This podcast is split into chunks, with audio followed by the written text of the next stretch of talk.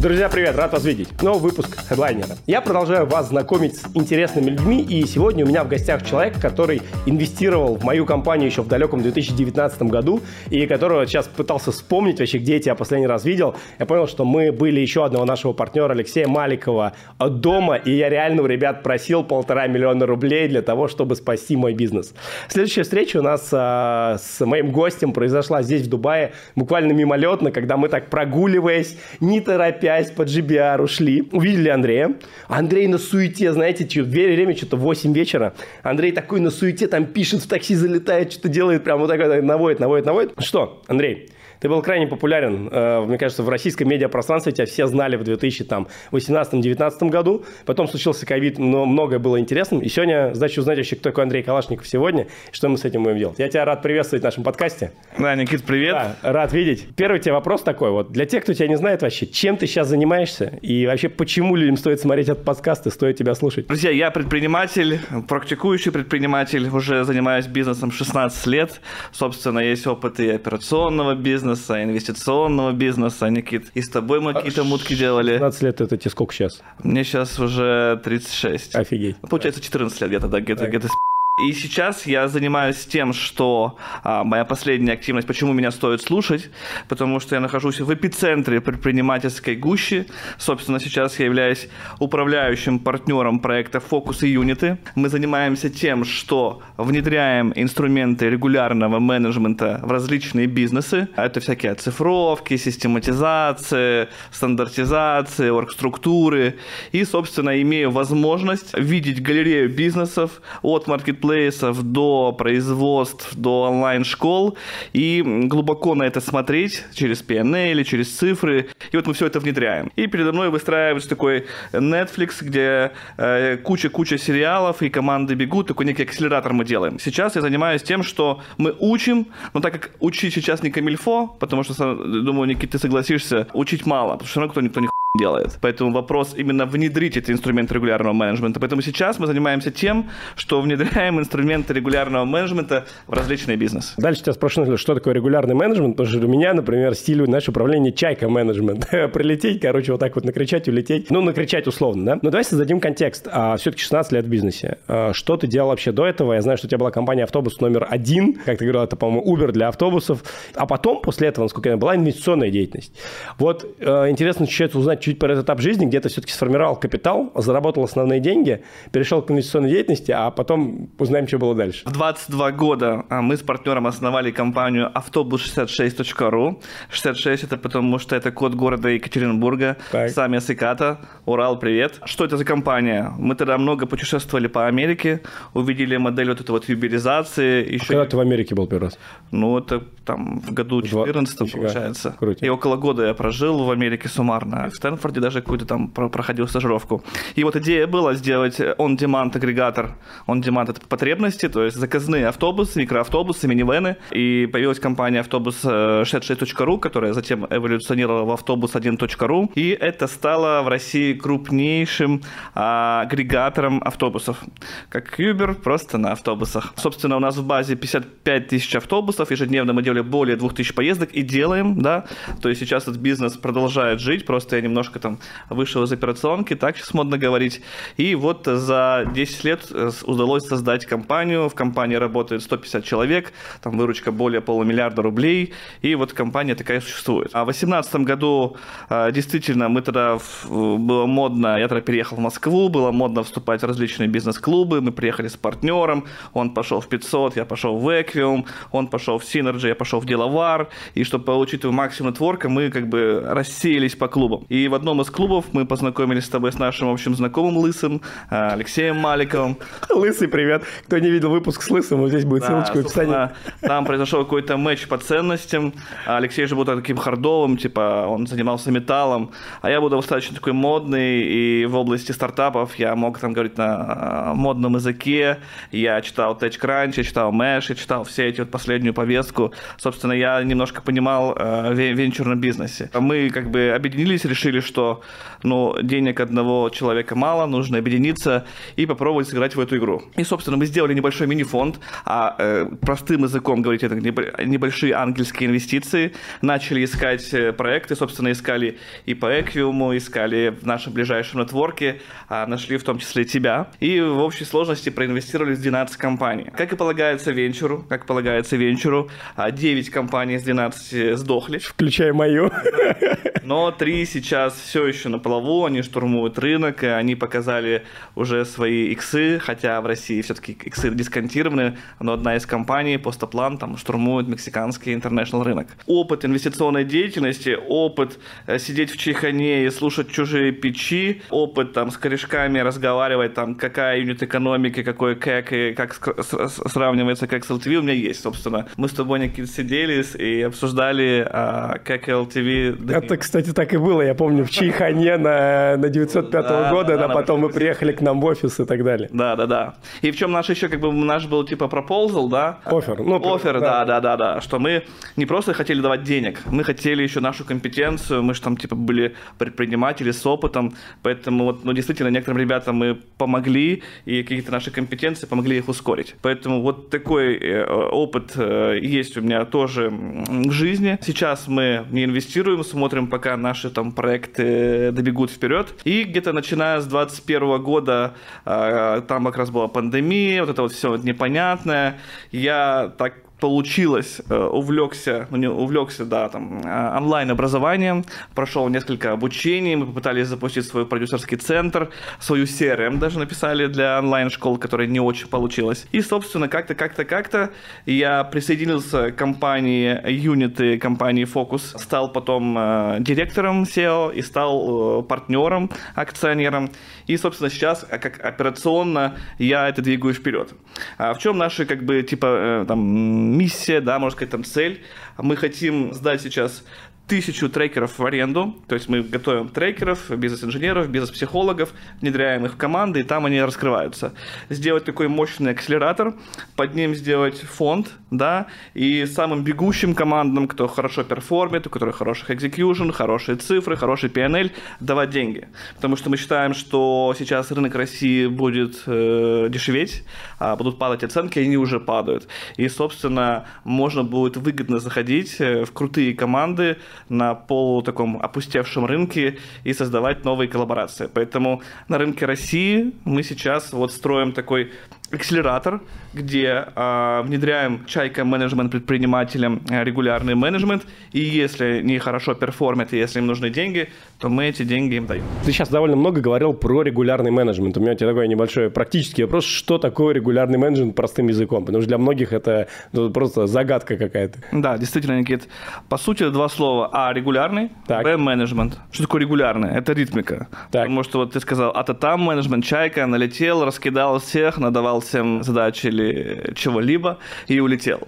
То есть как в спорте, для успеха нужна ритмика, поэтому мы используем слово регулярный. Другое слово менеджмент, да, или менеджмент, это что такое? По сути, это управление. Четыре функции у менеджмента есть планирование, организация, контроль мотивация. По сути, это принятие решений для того, чтобы управлять компанией.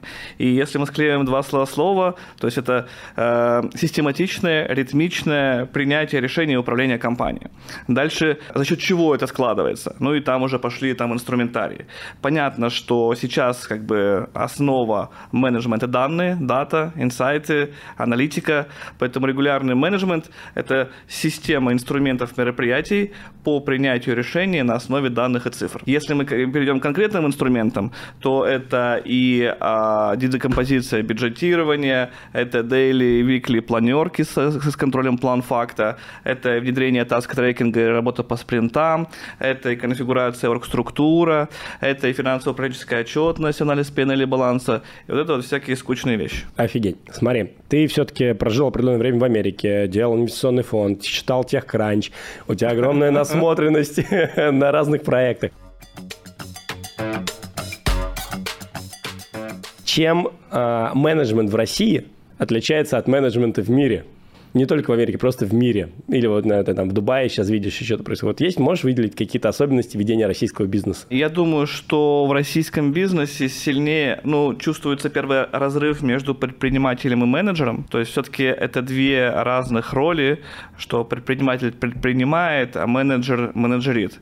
И если вот в, американцы, в американской реальности есть вообще дистинкция SEO, кто такой SEO, что он делает, как что он вообще, вообще должен быть, потому что он типа отвечает за операции, что Цукерберг не SEO, Цукерберг интерпренер, то в России мы часто видим, что там эти роли склеиваются, и вот не так просто усидеть на двух стульях, потому что задачи у предпринимателя и у SEO достаточно разные.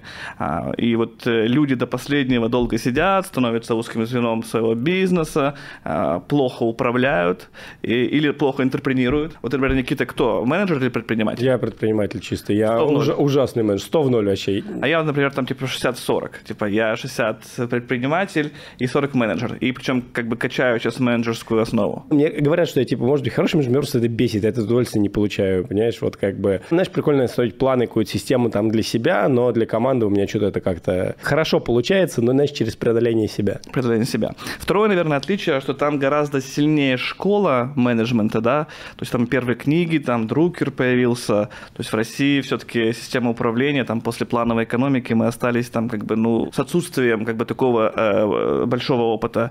Мощные бизнес-школы, да, причем которые учат именно MBA, там, Business Administration, когда учат управлять. Все-таки у нас там, я закончил технический вуз, экономический вуз, конечно же, после наших там управленческих вузов, у меня, конечно, не 1, там, да, не МГУ, там, не экономическая академия там какая-то, но, конечно же, после наших э, высших образований, ну, довольно-таки сложно попасть в реалии российского бизнеса и что-то там управлять. Поэтому мне кажется, в Америке, да, более зрелая культура, четкое понимание ролей менеджера и интерпренера. И если говорим про менеджмент, то как бы уже более зрелая модель образования, а, там, более понятные фреймворки. А вот это вот как раз то, что мы делаем в России, это вот наша миссия, мы взращиваем, учим, объясняем предпринимателя и, главное, внедряем. Потому что все учиться, потому что все учат, из каждого окна вылетает новая онлайн-школа. Мы поняли, что нахер предпринимателю учиться. Нужно за него сделать ручками. Поэтому мы делаем образование типа 2.0, когда мы влезаем в него, берем команду SEO минус один и вместе с ними вот эти вот инструменты регулярного менеджмента делаем. Слушай, класс, ты сейчас проговорил про образование, и я что-то вспомнил, что как мы с тобой общались, по-моему, чуть ли ты не победитель каких-то олимпиад всероссийских по математике или физике, или я что-то путаю. То есть у тебя такая часть биографии все-таки была? У меня неплохо с математикой, физикой. Я действительно там по физике я выигрывал в институте и поступил в институт по олимпиадам, и в институте выигрывал, ну, опять же, там, tier, tier 5 level, да, то есть не да. самый большой, не international, но что-то у меня получалось в этом. Слушай, а вот насколько, на твой взгляд, вот этот вот э, сейчас математический или физи, ну, физический mindset, да, какой-то склад ума позволяет тебе быстрее, может быть, решать задачи в бизнесе? То есть может ли, знаешь, что такое? Обратная сторона вопроса, как бы, э, бывают ли вообще предприниматели гуманитариями? Хороший вопрос. Мне кажется, математическое техническое образование офигенски важно э, там для SEO. Для уровня SEO, где все-таки сейчас такая подход, да, там, data-driven, да, или там как-то по-русски. Мне сейчас многие будут ругать, что я какие-то использую словечки. Но вот как, Никита, перевести там data-driven? Управление по цифрам, да, Управление данными, ну да, управление по цифрам. Странно. Да, то есть управление по цифрам. И вот я смотрю, как я смотрю на цифры, то есть там, там берешь какой-нибудь daily план факт по показателям. Там у меня там у каждого бизнеса там порядка там сотни показателей. И у меня, знаешь, в мозгу там сразу быстро. План такой, факт такой, у меня сразу распадается граф, дерево, решение, что делать, что делать. Ну, то есть мне очень легко. Ну, я смотрел там более тысячи PNL, у меня, ну, как бы там люди там в шок впадают от Excel а у меня уже как бы в мозгу все как бы структурировано, и я любые вот операционные отчетности, любые PNL до определенного уровня, там, до бизнеса, там, а, выручка там, до 2 миллиардов рублей, до 3 миллиардов рублей, да, я довольно-таки, ну, комфортно себя чувствую в этих показателях. Я понимаю, что они значат, что за ними происходит в реальной жизни и как на них влиять. А все-таки кажется, что это такой математический некий аппарат, логический аппарат, когда ты за цифрой видишь э, дерево, дерево решений, проходишь весь граф и понимаешь, например, плановая конверсия 15, факт 8. Вот спроси 10 ропов, хер кто ответит последовательно, что нужно делать, почему у нас конверсия низкая. А у меня довольно-таки как бы заложено, ну, из любви к цифрам, может быть, вот эти базовые фреймворки, и понятно, что делать. Поэтому я считаю, что на уровне SEO, SEO-1, а, техническая подготовка, знание цифр, умение их воспринимать, не впадать в ступор, это важно. Для интерпретера, конечно же, нет, поэтому там, если он умеет собирать команду, если он умеет э, привлекать умных, сильных, и имеет протокол, потому что просто быть отлетевшим, жить э, в энергиях, жить во вселенных, жить там в другом, но не понимать, как с ними коммуницировать, это тоже такая слабая позиция, поэтому хоть какую-то базу надо предпринимателю знать. Но отвечая финально на твой вопрос, да, это хороший hard skill для управленческих навыков. Очень много говоришь про систему. Я знаю тебя как человека, который там цифры, таблички, конверсии, все это. Я вообще другой человек, у меня полный хаос, бардак, маленькие команды, я вот против этой системы. Даже мы там сейчас в своем бизнесе я сказал, делайте, что хотите, расходы любые, я все согласовываю, внедряйте, мне дайте потом готовое решение, креативную команду. Что Никит, маржа прощает. Маржа прощает, не, да. Не, не, не все да. ниши в бизнесе да, да, прощают да. исполнение. Другой вопрос. Все-таки с точки зрения запуска и старта, нужно ли строить вот все это на старте? Нет, конечно. Тогда такое, в какой момент времени нужно этим заниматься? Вопрос. Понятно, что если вы Олег Тиньков и запускаете новый стартап, ну, понятно, там сразу же HRD, сразу же SEO, и сразу, типа, это раскатывается все фреймворки сразу же. Если вы 19-летний э, пацан из Пензы или из Москвы, ну. и вы только начинаете, ну, все это только э, утяжелит, э, замедлит, поэтому не нужно об этом пока думать.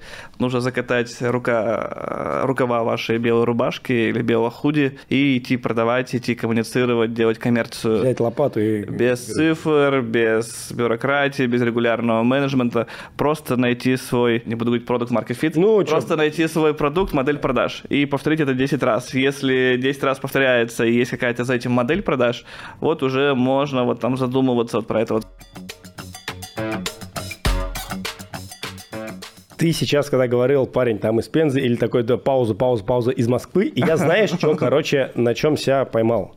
Я очень много беру подкастов, ну как немного, но достаточно. Я, черт возьми, никого не встретил из Москвы. И я вот единственный, наверное, кто там сам, я родом из Москвы, прям я родился в Москве. Я понимаю, что нифига себе все предприниматели даже вот в Дубае, в Москве, почти никого москвичей нет. И, скорее всего, ты, когда вы скорили проекты стартапа, вы, наверное, особо не задавались вопросом, кто откуда, но там, наверное, москвичей тоже было вот, немного. А почему, на твой взгляд, так происходит? Почему вот многие предприниматели, которые на слуху, которых мы видим, знаем, которые сейчас в тренде, там москвичей вот именно вообще крайне мало. Это что, голод, как бы зажравшиеся москвичи, Почему так происходит, вот, на твой взгляд? Есть какое-то объяснение? Есть какое-то, видимо, баянное, да, что там э, людям меньше надо, но действительно, мне кажется, человек, э, стартующий в Москве, получает некий гандикап над теми регионами. И ребят из регионов, я помню, как я штурмовал Москву, я штурмовал ее два раза, с первого раза не получилось, потому что тот же gap между стоимостью жилья, тот же там gap между там уровнем жизни, и просто перебраться в Москву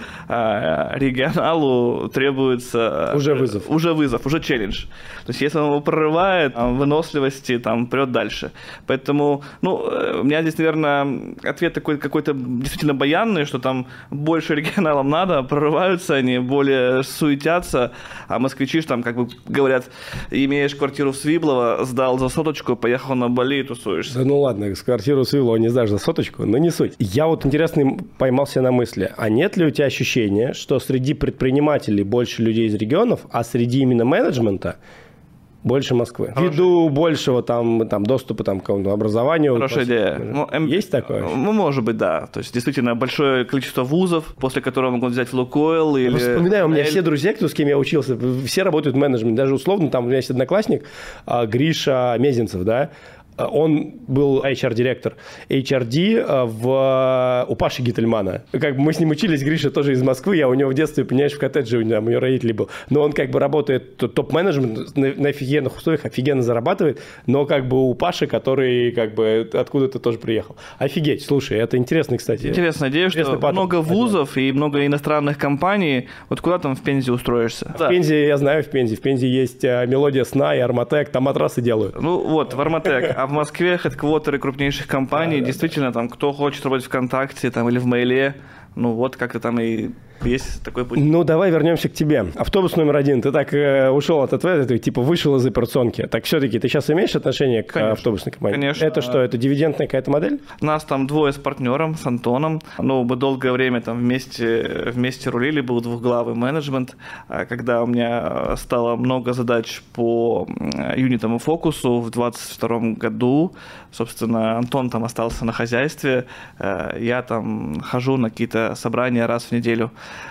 вот так осталось. Знаешь, я Антона Назмиева помню по э, БМу, да, да, по МЗС у нас можете как бы хейтить, но это определенный этап жизни, который был у всех. Я взял его инсайт, у него сейчас был какой-то период, у него было 30 помощниц, что-то такое да, да. пропагандировал. Я благодаря ему, на самом деле, взял помощницу. Помощника.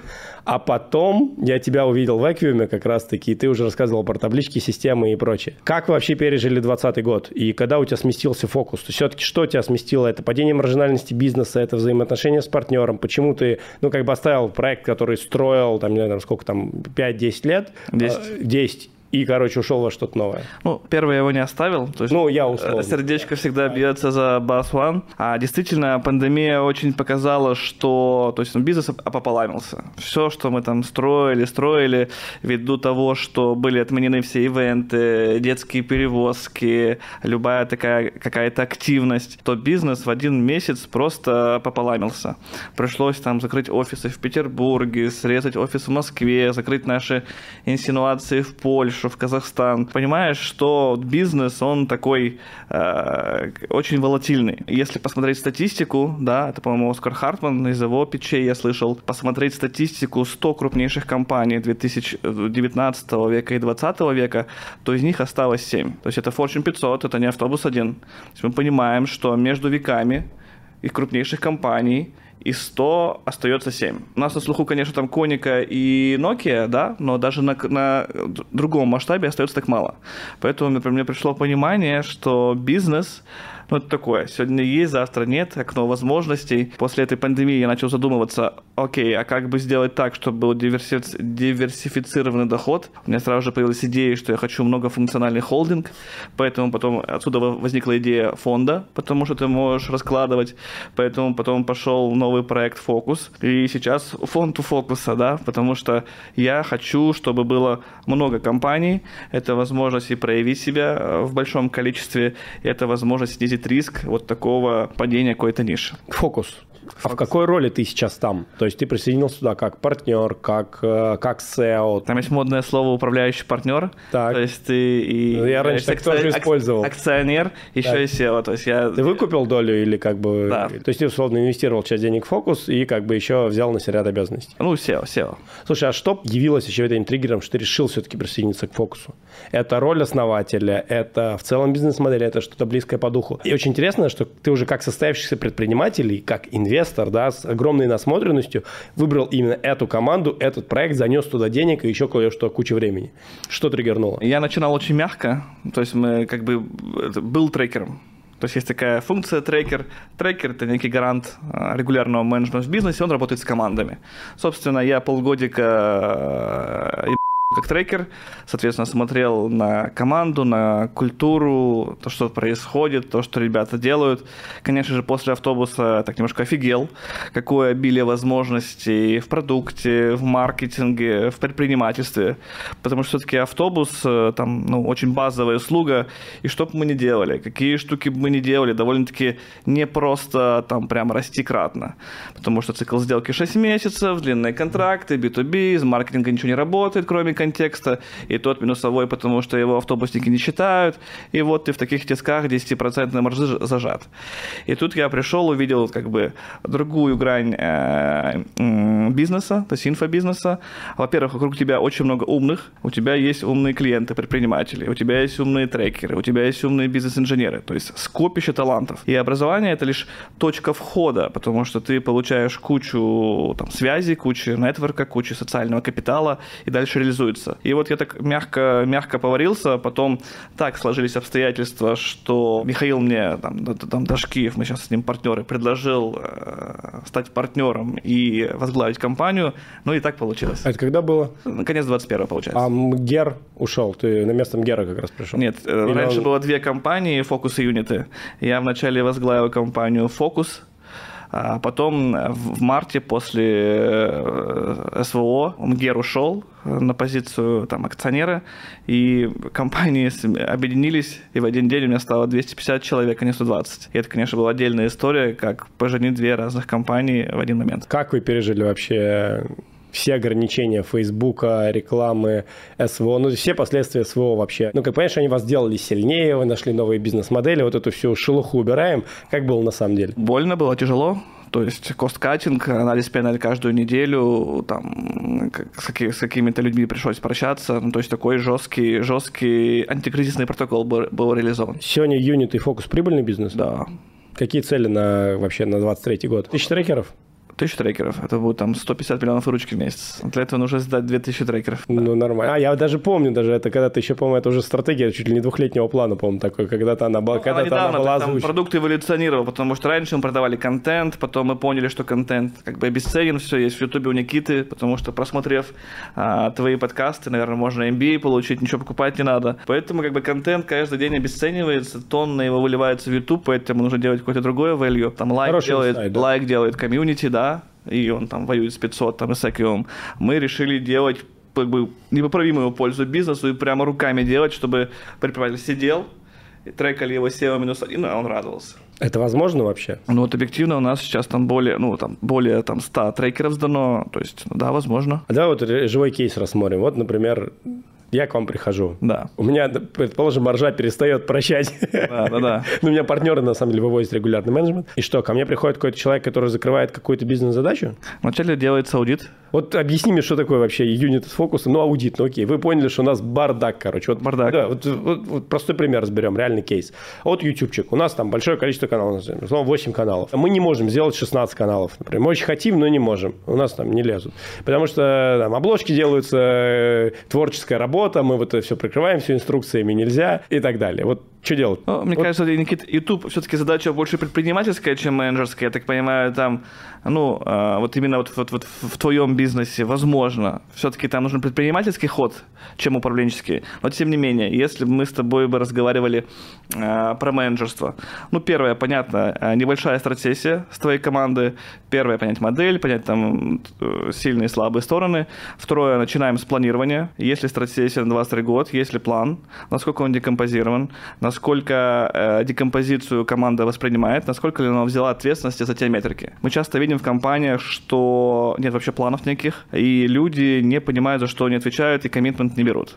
Поэтому мы все начинаем с функции планирования, с там, там кто-то называет бюджетирование, кто-то декомпозиция, сделать так, чтобы цель макро, там, выручки или в прибыли была декомпозирована на элементарные единицы, на единицы масштабирования, на действия, на, на звонки, на лиды, на сейлзов, и люди на уровне SEO-1 взяли коммитмент, что они это сделают. Это Хороший первый шаг. вопрос. Я сразу задам по нему кейс, потому что это моя реально боль. Насколько команда, которая делает, например, коне... ну, вот, конечную работу, она должна быть в курсе планов, например, по прибыли или по выручке. Или у них должны быть свои какие-то цели, например, в нашем случае по уровню подписчиков, по количеству кликов и так далее. Мне недостаточно мотивации кликов или подписчиков, но я полагаю, что у человека, который, условно, там работает у тебя как сотрудник, у него немножко другой mindset, ему этого достаточно. Вот из, из твоей насмотренности, да, из большого количества проектов. Нужно ли, или не во всех бизнесах нужно, вообще как бы спускать на самый низ – вот эти планы по выручке и по прибыли? Цель по выручке по EBD, она обозначается там на уровне там, SEO-1, на уровне стратсессии, и затем вот эта вот выручка и прибыль, она декомпозируется, то есть на маркетинг там вот эти клики, CTR, э, охваты, там на продажи, там, не знаю, что там у вас там. Декомп... И каждый отдел работает да, вот да, с конкретно своей метрикой. Вот да, именно да, с метрикой, да, например, да. энное количество кликов. Да, да. И, в принципе, не имеет там понимания относительно выручки прибыли. Даже Почему? А она же складывается, ну, мы же играем в одной команде, в одной лодке, лодке, угу. вот уже чтобы KPI каждого сошлись вот в этот необходимое времени. Ну, хорошо, вот конечная единица, человек, который настраивает контекстную рекламу, он видит всю декомпозицию, да? Не, ему зачем? Ему а, ну... Э, линейная пехота, на него спускают клики, там, вот нужны такие-то клики, okay. такой клитген. Но SEO-1, он, конечно же, коммитится за эту выручку, и там более того, я считаю, что SEO-1 должны коммититься за EBITDA. То есть даже не просто там процент с выручки иметь, а процент с прибыли. Кто такой вообще хороший менеджер или хороший SEO минус один?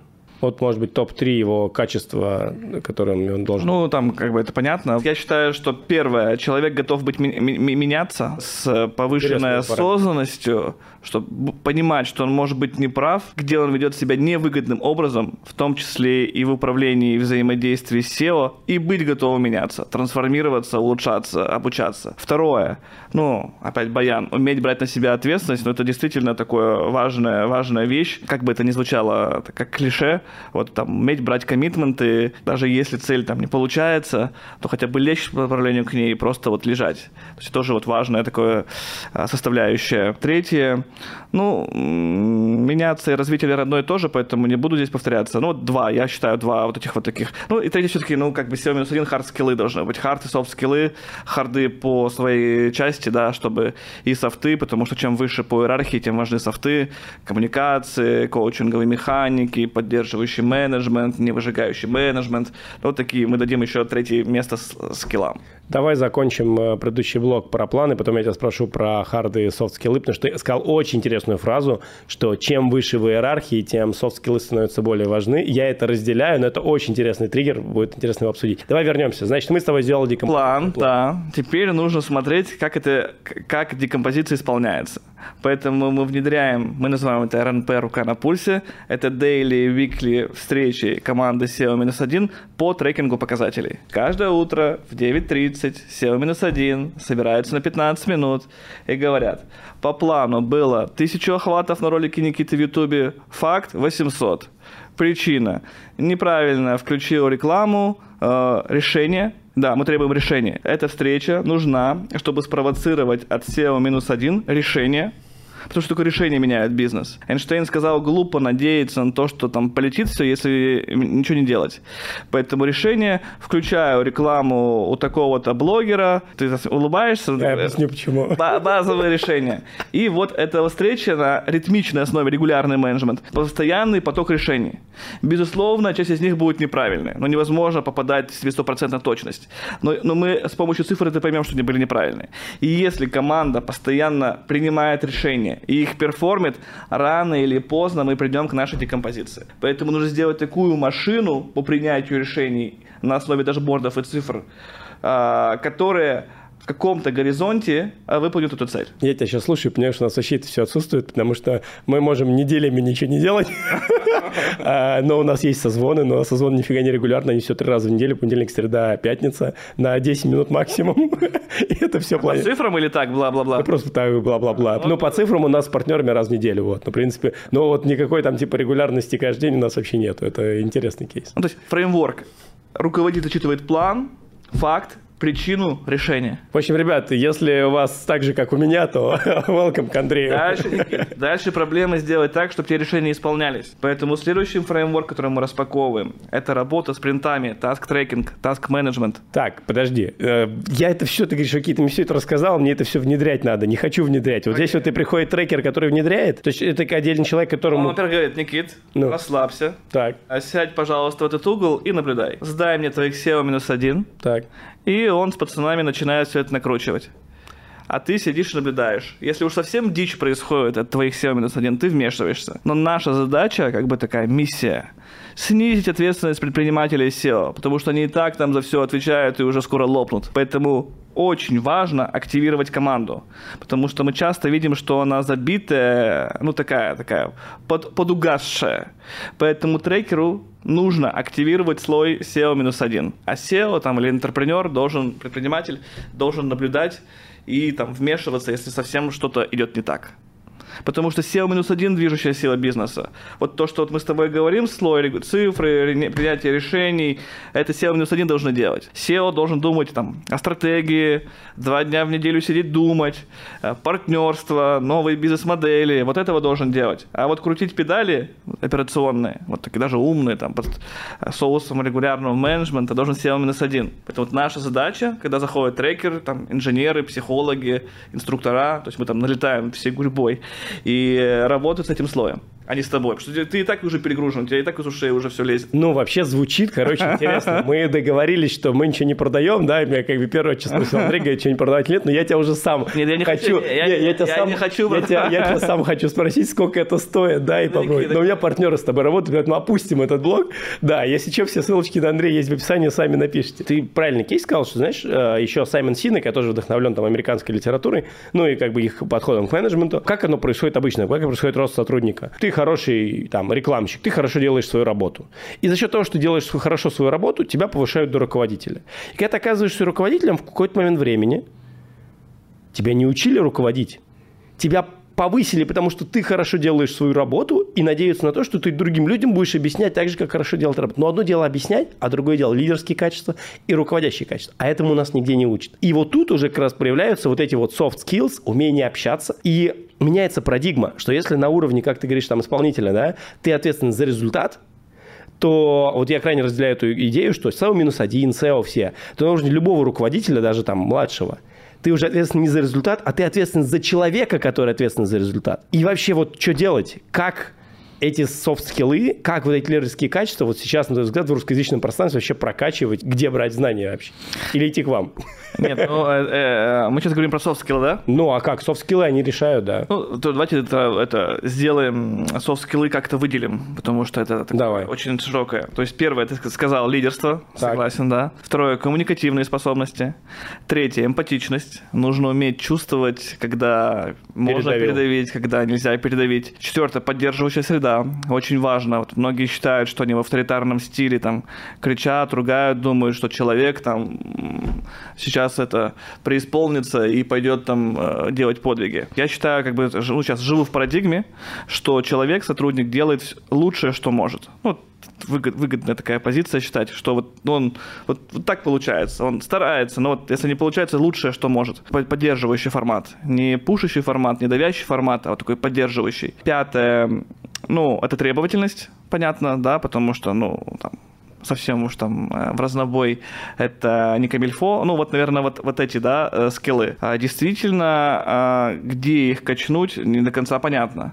Поэтому, ну, еще, наверное, такой, если мы спустимся на уровень глубже, психологический такой там какой-то, или там, то это уровень осознанности. Что такое осознанность? Это возможность понаблюдать с третьей стороны, выгодным ли образом мы для себя ведем. Необходимо постоянно как бы сверяться. А вот то, что сейчас я делаю в короткой или в длинной дистанции, это выгода для меня.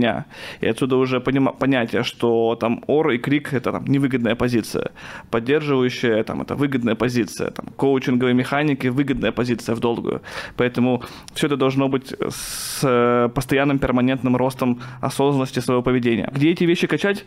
Ну, не знаю. Я вот очень люблю практику, которая помогает мне пройтись хвостиком за кем-то, то есть провести день в компании, посмотреть на модели управления, посмотреть на взаимодействие руководителей с SEO.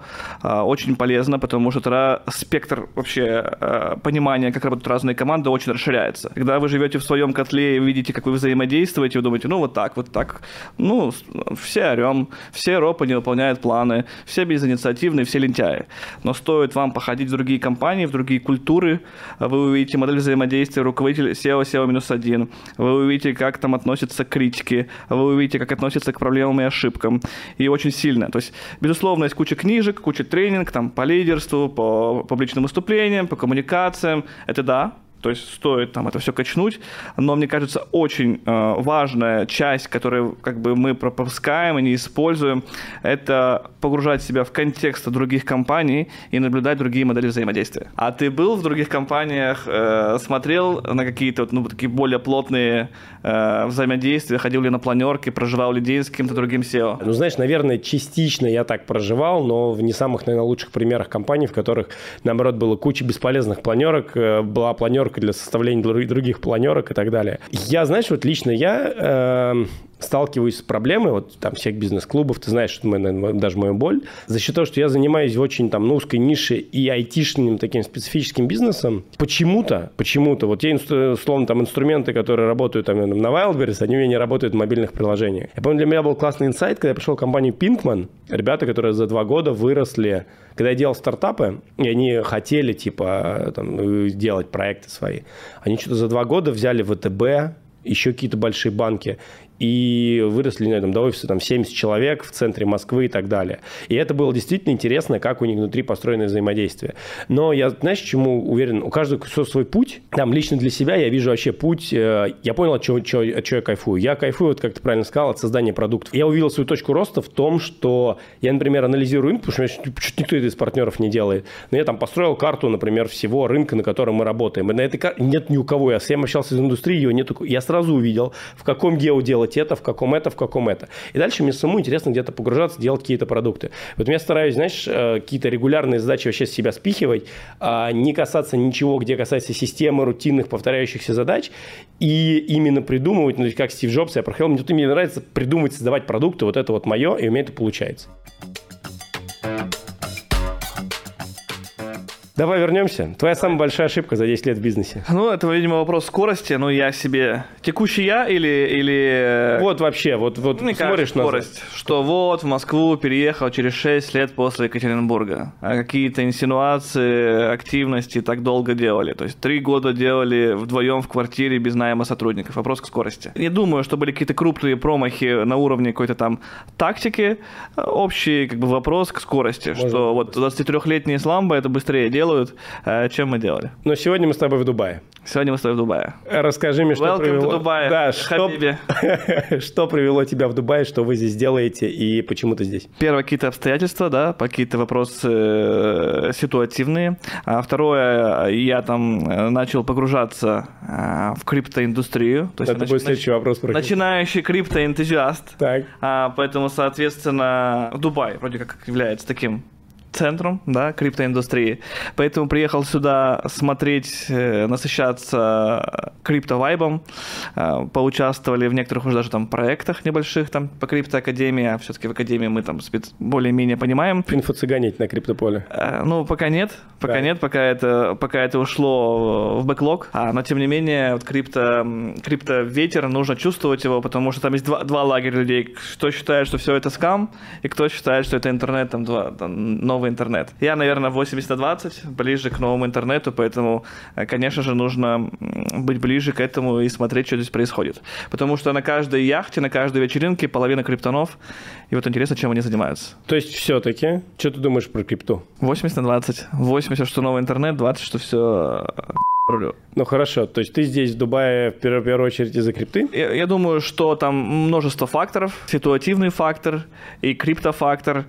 Ну и здесь большое сейчас русское комьюнити, там много интересных, талантливых проактивных людей, поэтому хорошее место, хорошее место здесь сейчас проживать. Знаешь, такой вопрос, дома, сколько ты денег здесь тратишь в Дубае вообще на жизнь, потому что я вдруг вот буквально прилетев из Армении, осознав, что здесь, в Дубае, чашка кофе стоит 700 рублей в аэропорту, там, или 800 в Коста Кофе, 30 АЕД, там, извини, 10 долларов. Я что-то понял, что здесь чертовски дорого жить, вот, особенно когда с карточки тратишь, как бы я знаю, что многие русские тратят наличку, потому что, как бы, там, еще с картами никто не решил вопрос. У меня казахская, а, плюс ID получил. Ну вот, да. С карточки тратишь, там как-то особо не обращение. Вот реально, вот сколько обходится жизнь в Дубае? А, тут у меня вопрос еще с семьей без семьи, у меня два, два периода, там, я считаю, что одному без Давай семьи... семьей без Ну, без семьи, понятно, вообще ничего семьи, не Ну, а как еще жить? Видите, еще у всех уровень жизни разный. Ты апарт условно снимаешь либо, там, либо 100 квадратов, либо там 50 квадратов. Разница будет в два раза, окей. Ну, там.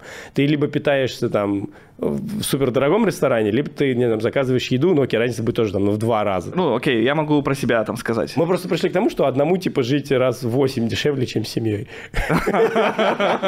Слушай, тебе ничего не надо, йогурт поел и погнали. Семья еще приезжает, поэтому вот этот второй стейдж 2.0, а, он у меня... Я его сейчас прохожу, это боль вообще. Боль. А в стейдж 1.0, когда типа один, я там проживаю в секторе 1 плюс, 1 миллион рублей плюс. 1 миллион рублей плюс да. здесь. Ну, в принципе, да, пятнашка там, то есть это пятнашка, двадцатка, это плюс-минус жилье, такси, я так понимаю, и прочее. Мне кажется, здесь что вот, я вот, ну, я думаю, что под, по сравнению с Москвой здесь X2, X3, что особенно выделяется, это недвижимость, да, потому что тут какие-то действительно не, не, не маленькие цены на аренду и сервис, там, поесть, позавтракать, вот, вот это вот довольно-таки высокая.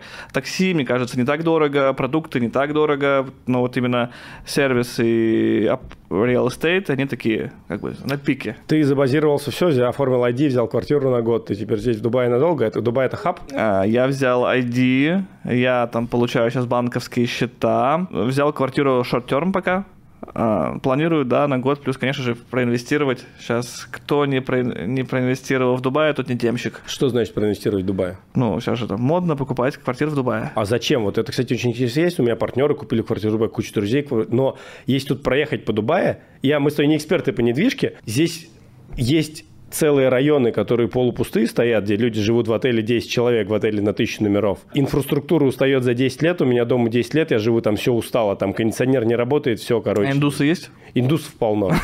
Если тут на полгода, не дай бог, даже на два месяца вырубится электричество, что-то еще произойдет, какой-то коллапс, здесь э, все, ну, как бы пустыня, и еще какой-то дикий пузырь вокруг недвижки. Почему все так ломятся? Нет ли у тебя ощущения, что это действительно какой-то просто вот именно тема или какой-то хайп?